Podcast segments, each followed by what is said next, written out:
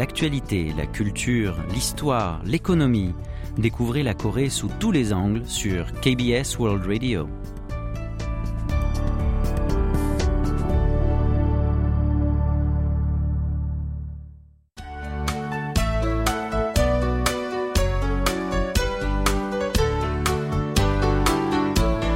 Séoul au jour le jour.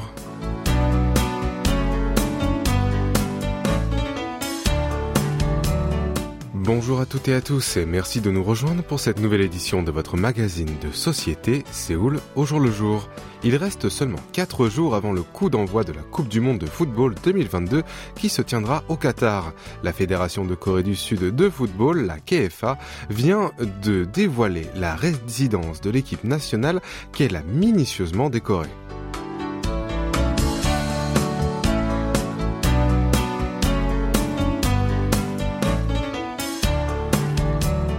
L'hôtel de l'équipe sud-coréenne est le Royal Méridien situé à Doha. D'habitude, la fédération orne seulement les chambres de l'hôtel, mais cette fois-ci, elle a pris soin d'autres endroits pour renforcer la confiance de l'équipe nationale et encourager les joueurs. À l'entrée du bâtiment a été accrochée une immense banderole rouge sur laquelle est marqué Korea et le logo de la KFA, une tête de tigre. Sur la porte-tambour, la salutation en coréen Wannyeonghamnida, qui veut dire bienvenue, est affichée. Au-dessus de la porte des chambres de chaque joueur, un autocollant d'une image simplifiée de l'uniforme sud-coréen a été collé. Elle porte bien sûr le numéro et le nom de chacun. Le maillot des guerriers Taeguk est rouge avec un col noir et sur les épaules un motif tigré est imprimé. À l'intérieur de la pièce, une affiche avec la photo de profil des footballeurs a été déployée. Les goodies, produits dérivés de l'équipe nationale, ont également été disposés. On y retrouve notamment une peluche de Ho, la mascotte de la fédération, un petit tigre blanc à rayures noires. Et ce n'est pas tout. Dans le couloir qui amène euh, au restaurant et à la salle de soins, plusieurs banderoles montrent le résultat des Coupes du Monde précédentes ainsi que celui des matchs de qualification à ce mondial. Les hommes de Paolo Bento sont arrivés au Qatar lundi matin après environ 10 heures de vol. Les joueurs qui évoluent en Europe, comme Wang Hee-jo, Lee Gangin et Wang Hee-chan, les ont rejoints dans la soirée. La superstar de l'équipe, Son Heung-min, qui est en convalescence après avoir subi une opération chirurgicale à l'œil, a atterri hier à Doha. Placée dans le groupe H, l'équipe sud-coréenne affrontera les Uruguayens dans une semaine avant d'affronter le Ghana et le Portugal.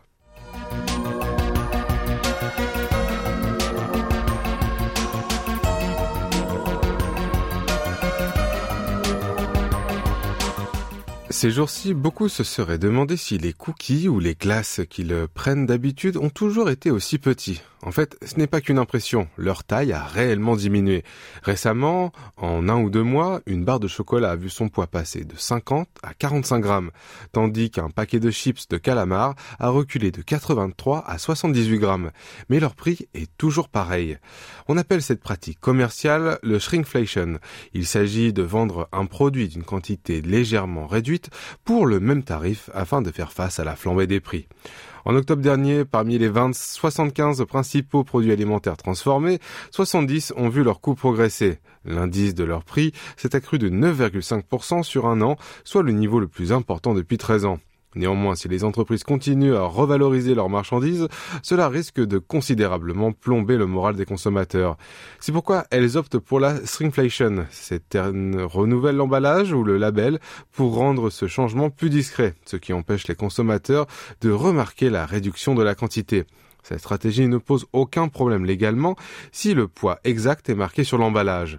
Le fait qu'un restaurant réduise le nombre de petits plats servis avec le mets principal ou utilise les ingrédients d'une origine différente, donc moins cher, constitue aussi cette stratégie pour combattre l'inflation. En fait, ce n'est pas un phénomène nouveau. À chaque crise économique, nous avons constaté des pratiques commerciales similaires.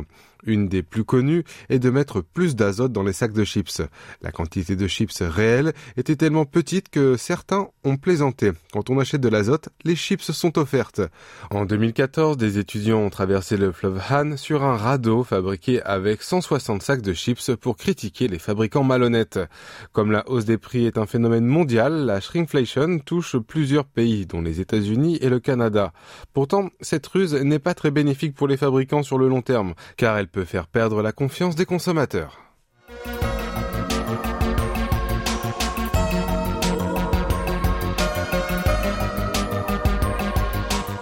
Une célébrité américaine qui a perdu 50 kilos grâce au kimchi, le chou salé épicé et fermenté, a remporté récemment un prix du Conseil des Américains d'origine coréenne pour avoir contribué à la promotion de la culture coréenne. Afrika Yoon, d'origine camerounaise, est une activiste animatrice et également écrivaine. Il y a 15 ans, elle était en état d'obésité à force de dissiper son stress par la nourriture. Un jour, dans une boulangerie au New Jersey, aux États-Unis, elle a goûté une viennoiserie à la crème au beurre et en a pris six. Au moment de payer, quelqu'un derrière elle a dit tu es trop grosse. Il s'agissait d'une vieille dame d'origine coréenne vêtue d'un imperméable. Cet inconnu a rendu au patron les viennoiseries que Yoon tenait dans la main. Cette dernière, qui a grandi en Afrique, où, il est de coutume de respecter les personnes âgées, n'a pas répliqué, mais a seulement demandé ce qu'elle devait manger à la place. La grand-mère a répondu Les plats coréens, ce sont les meilleurs. Depuis ce jour, pendant un an, les deux femmes ont fait les courses ensemble dans les épiceries coréennes tous les dimanches, jusqu'à ce que la vieille dame disparaisse tout d'un coup. En suivant les conseils de la seigneur, Yoon a changé son régime alimentaire pour privilégier les légumes et a régulièrement mangé des plats coréens comme le ragoût de kimchi ou celui de pâte de soja. Parallèlement à ça, elle a aussi commencé à faire du sport. Yoon qui pesait 114 kilos a perdu 13 kilos rien qu'en un mois et un an plus tard, la balance affichait 50 kilos de moins. Aujourd'hui, cette femme âgée de 44 ans est mariée avec un Américain d'origine coréenne et est devenue mère euh, de trois enfants et s'efforce de garder son poids entre 65 et 68 kilos. Après avoir accouché de jumeaux, les médecins lui ont diagnostiqué une hyperthyroïdie, mais elle a affirmé pouvoir retrouver sa santé grâce à la cuisine coréenne. Les mets qu'elle aime le plus sont le kimchi et la soupe d'algues. Elle prépare elle-même le kimchi depuis que sa belle-mère lui a appris comment faire. Selon Yoon, la rencontre avec cette vieille dame coréenne a totalement changé sa vie et elle considère la Corée du Sud comme son deuxième pays natal. Même si elle l'a fréquenté pendant un an, Yoon ignore quasiment tout sur elle et ne sait uniquement qu'elle vient que du pays du matin clair. Elle l'a alors appelée Kim Soo, mais elle n'est même pas sûre de son identité exacte. Afin de partager l'amour que cette dame lui a donné, Yoon s'investit dans différentes activités liées à la culture coréenne. Mais de quoi s'agit-il?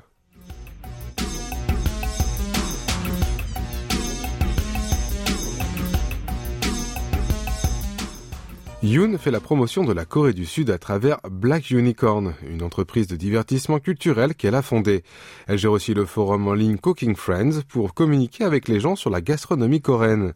En octobre 2021, elle a terminé la deuxième place du concours de vidéo de la culture alimentaire coréenne organisé par l'ambassade de Corée du Sud aux États-Unis et l'Institut de promotion de la cuisine coréenne.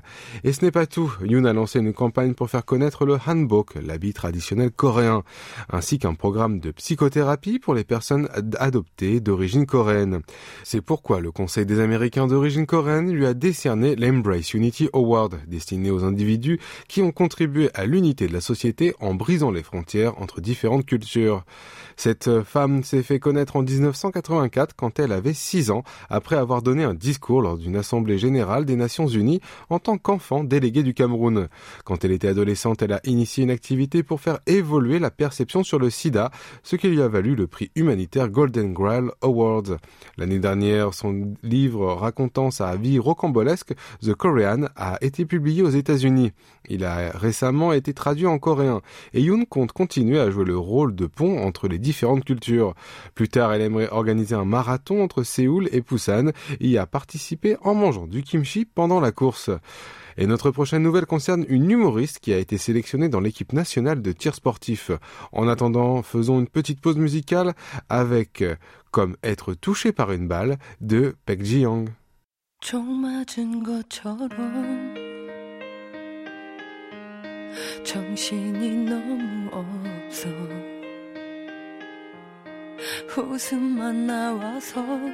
그냥 웃었어 그 냥 허탈하게 웃으며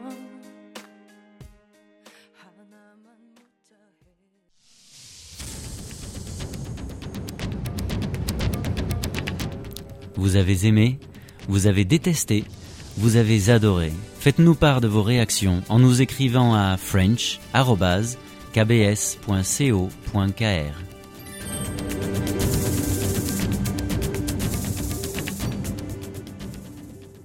Eh oui, vous êtes bien sur KBS World Radio pour votre magazine de société Séoul le jour le jour en compagnie de Franck Atani ce jeudi 17 novembre.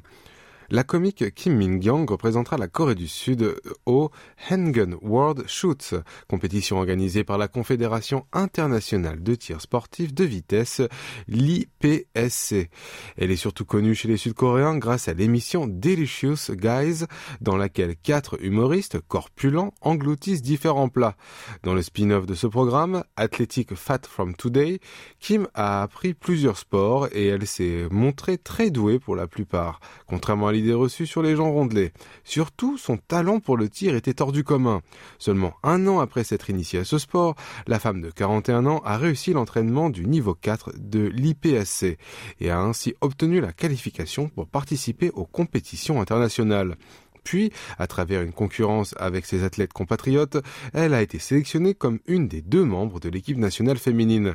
Selon la chaîne de radio CBS, les entraîneurs sont surpris de l'avoir résisté si bien au recul, même lorsqu'elle tire à balles réelles. Kim a affirmé que ses points forts résident dans sa force et sa bonne condition physique. Même si elle a commencé le tir à travers une émission de divertissement, elle prépare la compétition avec une attitude sérieuse. D'après la comique, d'autres athlètes ont une autre profession comme elle et ils s'entraînent ensemble le soir. Kim aussi, à chaque fois qu'elle a du temps libre, se rend au stand de tir pour s'entraîner. Sur la question de savoir ce qu'elle préfère entre la comédie et le tir, Kim a répondu que pour le moment, elle devait sûrement aimer plus le tir, mais après la compétition, elle retournerait dans le monde de l'humour. Les Handgun World Shoots ont débuté hier à Pattaya en Thaïlande et se termineront le 3 décembre et 1600 athlètes issus de 50 pays y prennent part.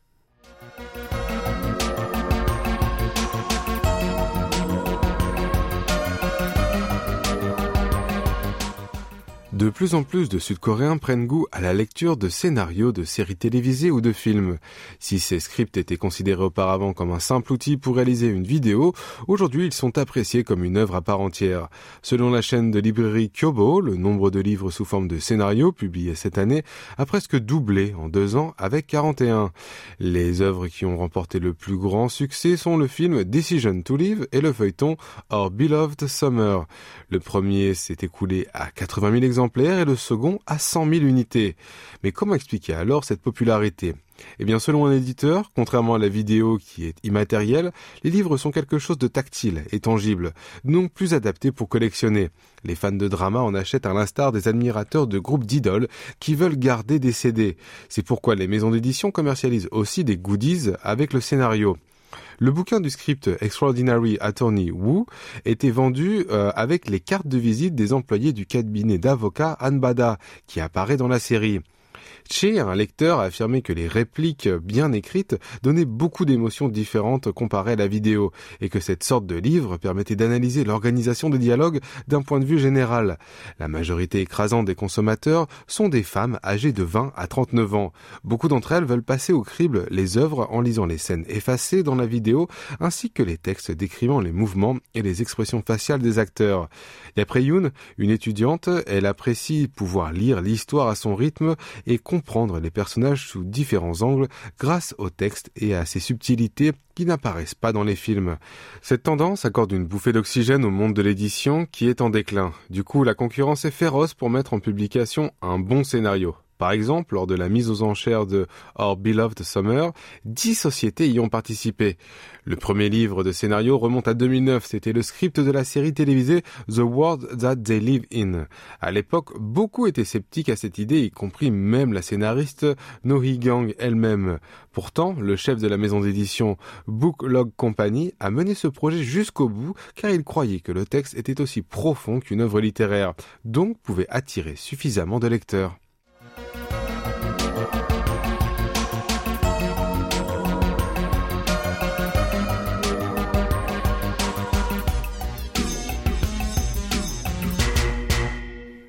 Un film sud-coréen culte datant de 2000, a eu le droit à un remake 22 ans plus tard et a débarqué hier dans les salles de cinéma. L'œuvre originale du réalisateur Kim Jong-wan décrit l'histoire de In, étudiant qui vit en 2000 et entre en contact avec So-eun, qui va à la même université, mais en 1979. Les deux jeunes grandissent petit à petit en partageant leur vie intime. Aujourd'hui, le long métrage attire l'attention notamment sur l'ambiance de la fin du siècle. Yujite, qui incarne le héros, a des cheveux argentés et porte un sac à dos en plastique à la mode à l'époque. Le film a fait de l'acteur novice une grande star. Dans la version de 2022, c'est l'étudiant Mooney qui est connecté à Young qui habite en 1999. Grâce à des talkie-walkie, tout comme le scénario original, Young, qui a eu un coup de foudre pour une fille qui venait d'intégrer sa fac, demande conseil à Mooney pour s'approcher d'elle. Cette dernière a elle aussi lui confie son histoire d'amour unilatéral à l'égard de son ami. Les deux deviennent proches en échangeant de façon franche sur leurs rêves, l'amour et l'amitié. Puis Young tombe dans la détresse après avoir appris une mauvaise nouvelle qui change son avenir brutalement. À noter que le déroulement du récit n'est pas très différent de l'œuvre originale. Un des points intéressants dans cette nouvelle version est d'ordre linguistique. En plus de deux décennies, de nombreux néologismes sont apparus et Young est totalement incapable de les comprendre. L'apparition de mots ou d'expressions qui ont fait tabac chez les jeunes avant de disparaître dans la mémoire collective, comme panga panga, qui veut dire ravi de te rencontrer, font voyager les spectateurs dans le temps. L'équipe de production semble avoir fait beaucoup d'efforts pour reproduire l'atmosphère de la fin des années 90, surtout concernant le style vestimentaire. On peut revoir le style hip-hop qui nous rend nostalgique, à savoir le jean ample Levis et une chemise ouverte portée sur un t-shirt. Malgré la difficulté de marquer franchement la différence avec une ère qui n'est pas si lointaine, la réalisatrice Sohon Yang a réussi habilement à incarner l'atmosphère propre à la fin des années 90.